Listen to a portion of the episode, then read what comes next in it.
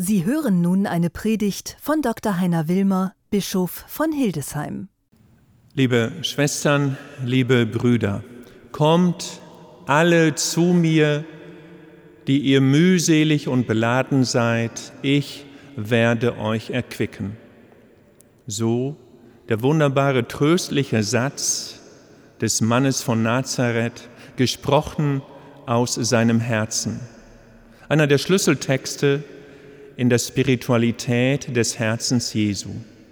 Kommt alle zu mir, die ihr mühselig und beladen seid, ich werde euch erquicken. Mühselig war das Leben des jungen Mannes, der von Gott gerufen wurde und sagte, nein, nein, Herr, ich kann nicht.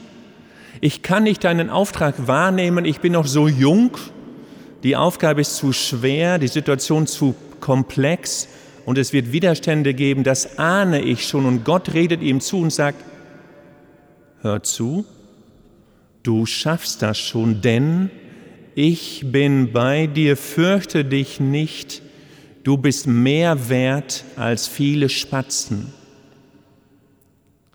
Diese Botschaft hörte der junge Prophet Jeremia. Ein wunderbarer Text, Herr, ich bin noch zu jung, im ersten Kapitel des Propheten Jeremia. Die heutige Lesung, 20 Kapitel weiter, ein reifer Mann in der Mitte seines Alters steht auf in einer Gesellschaft gegen ungerechte Strukturen, prangert die Gesellschaft in Jerusalem an wegen Ungerechtigkeit, wegen Gotteslästerung, weil sie nicht gut umgeht mit den Menschen. Und deshalb würde, so sagt er, Jerusalem zerstört. Und Jeremia macht eine fürchterliche Erfahrung, denn natürlich bekommt er Widerstand. Natürlich gibt es Leute, die ihm ans Leder wollen, die ihm die Stöcke in die Speichen schieben. Natürlich, damit hatte er gerechnet.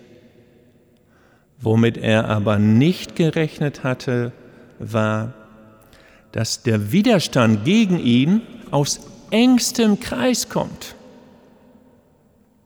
Er wird von seiner Familie fallen gelassen. Es ist irgendwie peinlich, so einen Propheten zu haben. Und dann sein eigener Vorgesetzter, der hohe Priester im Tempel, wenn Sie so wollen, derjenige, heute würde man sagen, der Fürsorgepflicht hat, lässt ihn fallen wie eine heiße Kartoffel, zeigt ihn an.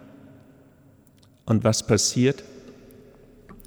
Jeremia wird von der damaligen Polizei in Jerusalem, von den gesellschaftlichen Ordnungshütern geschnappt er wird geschlagen, er wird fürchterlich misshandelt und gefoltert, körperlich, psychisch, und er ist gebrochen.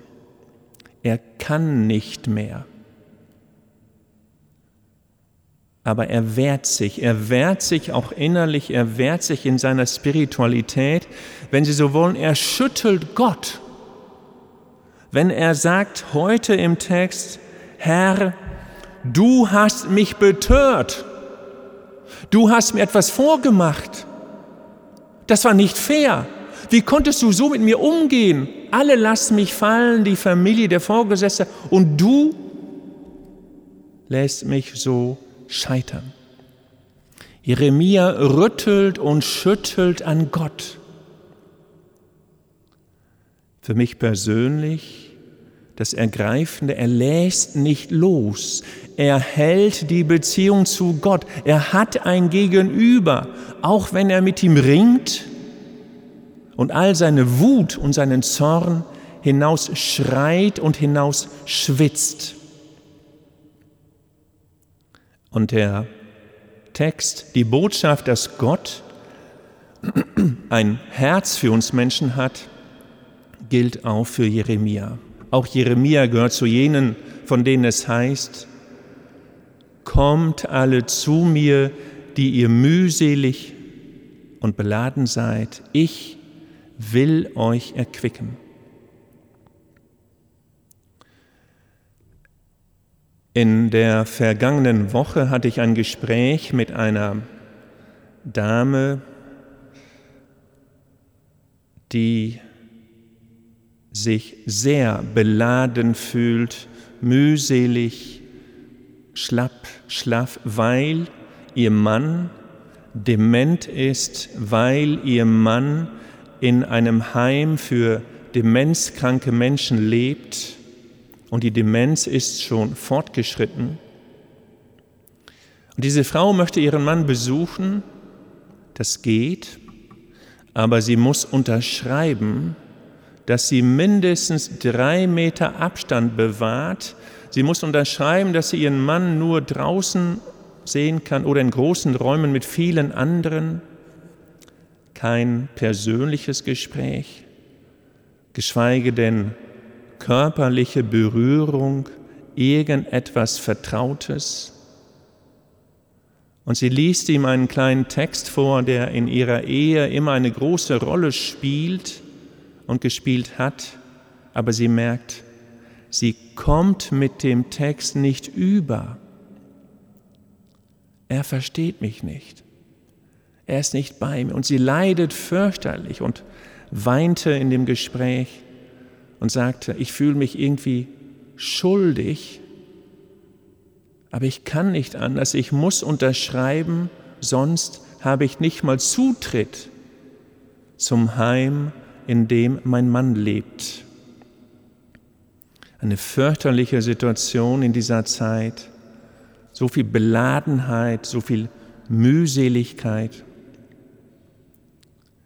Auch für sie gilt der Satz Jesu, Kommt alle zu mir, die ihr mühselig und beladen seid, ich werde euch erquicken.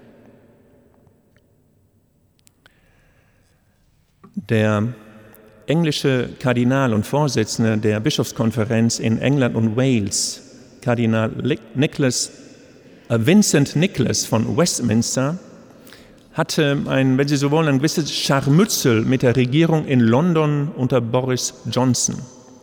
Wegen der Öffnung der Kirchen, wegen der unmöglichen Situation, so sagt er, die Geschäfte nebenan sind auf, der Bookstore, die Bibliotheken sind auf, aber nicht die Kirche. Das kann nicht sein. Jetzt haben sie in England die Kirchen geöffnet und der Kardinal sagt zwei Sätze, die mich tief bewegen und die ich nachvollziehen kann. Er sagt seinen Gläubigen in England, er sagt, ich weiß, dass die Schließung der Kirchen für sie schwer ist und schwer war. Ich weiß, dass diese Zeit der geistlichen Quarantäne für viele von ihnen eine Zeit ist, neu mit Gott in Verbindung zu treten, tiefe innerliche Erfahrungen zu machen. Das ist der eine Gedanke von Kardinal Vincent Nicholas. Der zweite, er sagt, vielleicht ist eins der wunderbaren Dynamiken unseres Glaubens, dass wir im Glauben immer bei Gott vorne sind. Wir sitzen bei Gott immer in der ersten Reihe. Egal wo wir sind, egal wie es uns geht, bei Gott bin ich immer in der ersten Reihe. Ich finde es ein wunderschöner Gedanke, auch eine Erfahrung, die zur Spiritualität des Herzens Jesu passt, wenn Jesus jedem und jeder von uns heute Morgen zuruft, komm zu mir, wenn es schwer ist in deinem Leben, du dich mühselig und beladen fühlst, ich werde dich erquicken. Amen.